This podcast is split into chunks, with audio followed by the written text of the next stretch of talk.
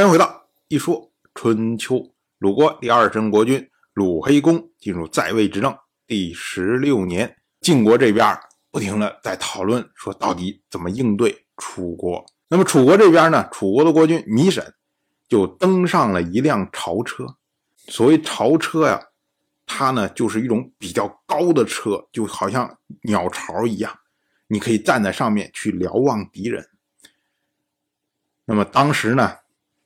楚国的令尹芈英奇就派出楚国的太宰亳州离在芈沈身边伺候。这位亳州离啊，我们说过，他就是晋国大夫亳中的儿子。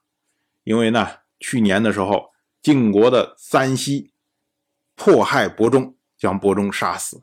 那么亳州离呢，就流亡去了楚国。那这时候晋楚之间开战呢，那么芈英奇的意思就是说。那亳州离了解晋国的情况，所以呢，让他待在米沈的身边，以备咨询。啊，糜沈在朝车上一看晋国这边的情况，他就不停的在问。他先问呢，他说：“军营之内兵车左右奔驰，这是怎么回事啊？”亳州离回答说：“啊，这是在召集军力。”米沈又问：“那狙击在军中，这又是怎么回事呢？”亳州离说：“这是在一起谋划。”糜沈又问：“帐篷张开了，这是怎么回事呢？”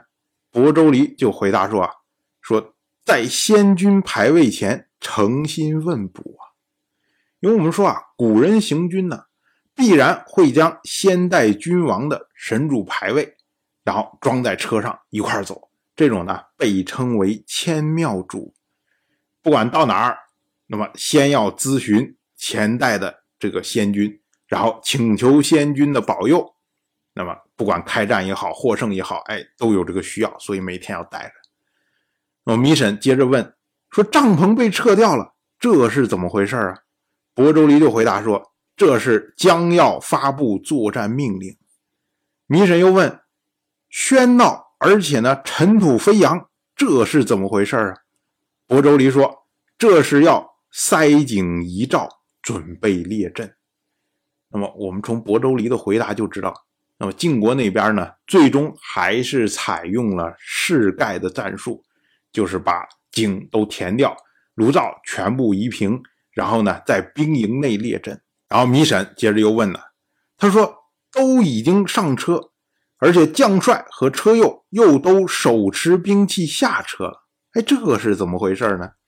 亳州离回答说：“这是要宣布号令啊我们要说啊，所谓宣布号令，也被称为做事。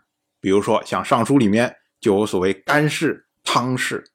放在今天呢，我们就叫战前动员，就是作战之前先说：你看楚国这么着欺负我们晋国，我们晋国是不是要攻回去啊？底下说是是是，然后。”我们是不是一定要把楚国彻底铲除？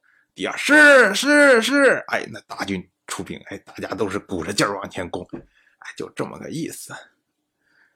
然后呢，米沈他又问呢，说要开战了吗？亳州离回答说啊，现在还不好说。结果米沈又问说，车左车右，上车又下车，这是怎么回事啊？亳州离回答说啊，这是在祷告鬼神呐。紧接着呢，亳州离又将晋国国君晋州蒲他亲兵卫队的情况，哎，一一都告诉了糜沈。那么亳州离陪着糜沈在这边瞭望晋国的情况，那边啊，晋国的国君晋州蒲他也在瞭望楚国这边的情况。那么糜沈身边有亳州离，晋州蒲身边有苗碧黄。苗碧黄啊，这个人我们之前也讲过。想当年呢，楚国的大夫斗椒在楚国作乱，最后失败被杀。那么他的儿子呢，就跑到了晋国去，晋国将他封在了苗地，后来呢，就称为苗碧黄。苗碧黄他在荆州府身边也是随时被寻，所以呢，他也将糜沈亲兵卫队的状况。告知了晋州府，那么晋州府左右啊都在说：“哎呦，有亳州离在，而且呢，楚军军阵厚实啊，恐怕不可抵挡啊。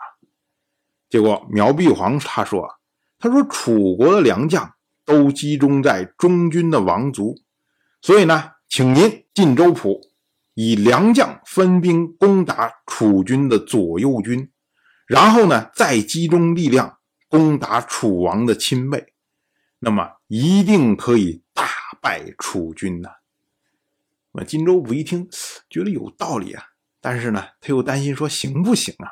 于是就让太史来布事。太史卦算了一卦，然后回答说：“是吉呀，这是复卦。爻辞说：南国期射其元王，众掘墓。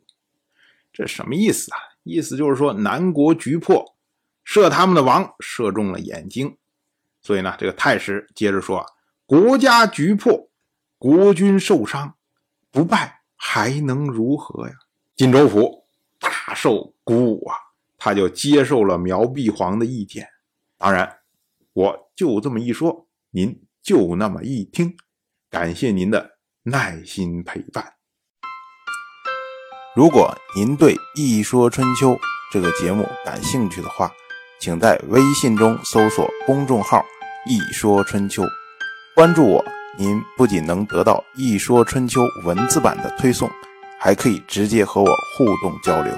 我在那里等待您的真知灼见。